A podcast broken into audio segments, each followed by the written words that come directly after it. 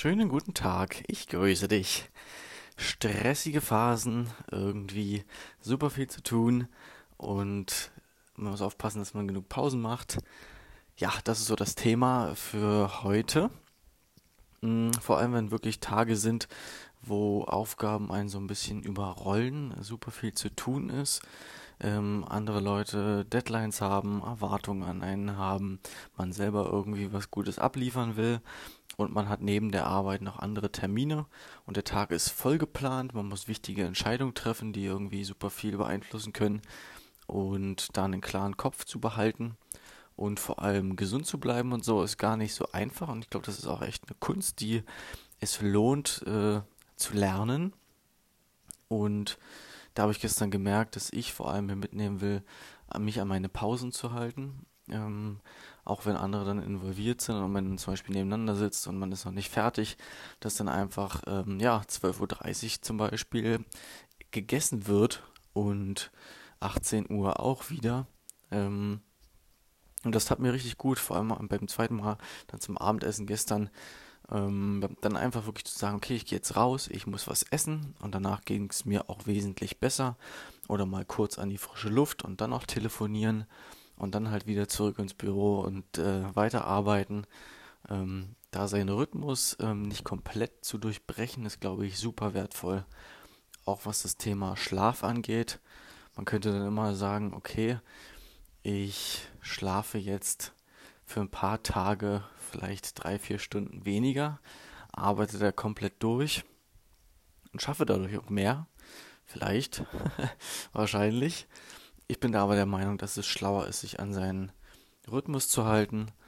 Und teilweise ist es nämlich gar nicht so schlimm, wenn es nicht so fertig wird, wie es geplant ist oder wie es andere erwarten.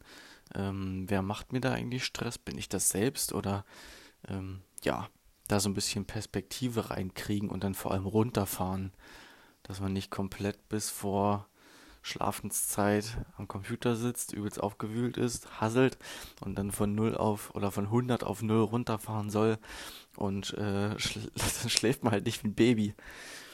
Ja, also das auszubalancieren und dann vor allem oft Nein zu sagen und in den richtigen Momenten zu erkennen, ich brauche jetzt eine Pause und dass mich das kurz-, mittel- und langfristig halt am weitesten bringt, wenn ich genug trinke, Pausen mache, sage, okay, ich kann jetzt nicht am Meeting teilnehmen, ähm, ich muss mich um meine, um mein eigenes Projekt gerade kümmern oder ich sage da noch ab, ich kann jetzt nicht telefonieren, ähm, sich so ein bisschen abschotten, dass man seinen eigenen Kram erstmal erledigt kriegt.